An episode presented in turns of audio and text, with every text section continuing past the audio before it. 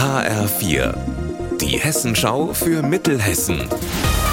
Hier ist das Studio Gießen. Ich bin Anne-Kathrin Hochstrat. Hallo. Der Gießener Verkehrsversuch steht vor dem Ende, noch bevor er offiziell begonnen hat. Der Hessische Verwaltungsgerichtshof in Kassel hat entschieden, dass das Projekt rechtswidrig ist. Bürgermeister Alexander Wright hat bei einer Pressekonferenz am Nachmittag in Gießen erklärt, dass die Stadt den Verkehrsversuch deswegen nicht durchführen wird. Wir nehmen das schon mit großem Bedauern, diesen Beschluss des VGH auf, ja, der dem Gießener Verkehrsversuch de facto die Rechtsgrundlage entzogen hat. Wir werden nun den Rückbau der Einbahnstraßenverkehrsführung schnellstmöglich und äh, geordnet angehen. Man muss aber auch sagen, das kann aus Witterungsgründen und auch wegen der nötigen Beauftragung der Firmen und Umprogrammierung der Ampeln ähm, erst bis Frühjahr abgeschlossen werden. Zu Beginn der vergangenen Woche hat die Polizei Marburg mitgeteilt, dass Spaziergänger im Wald im Kreis Marburg-Biedenkopf zwischen Momberg und Speckswinkel eine Leiche gefunden hatten. Die war vorerst nicht identifizierbar.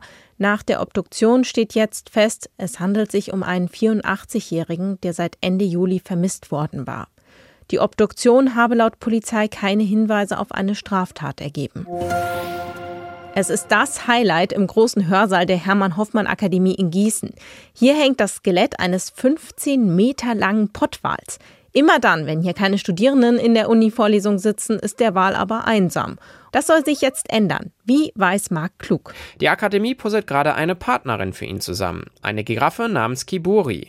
Geboren ist sie im Frankfurter Zoo. Später ist sie nach Stuttgart gezogen. Sie hat dort vier Jungtiere zur Welt gebracht und nach ihrem natürlichen Tod im Alter von 14 Jahren sind nun ihre Knochen zurück in Hessen.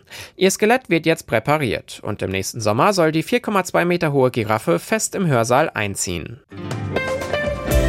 Unser Wetter in Mittelhessen. Es kann kräftig regnen und auch gewittern bei 17 Grad in Hüttenberg, 15 Grad in Mengerskirchen und 17 Grad in Lahntal. Heute Nacht wird es frisch, zu Beginn kann es noch regnen, dann wird es trocken. Morgen wird es ganz ähnlich wie heute, mit ein bisschen mehr Sonne und ein bisschen weniger Regen. Ihr Wetter und alles, was bei Ihnen passiert, zuverlässig in der Hessenschau für Ihre Region und auf hessenschau.de.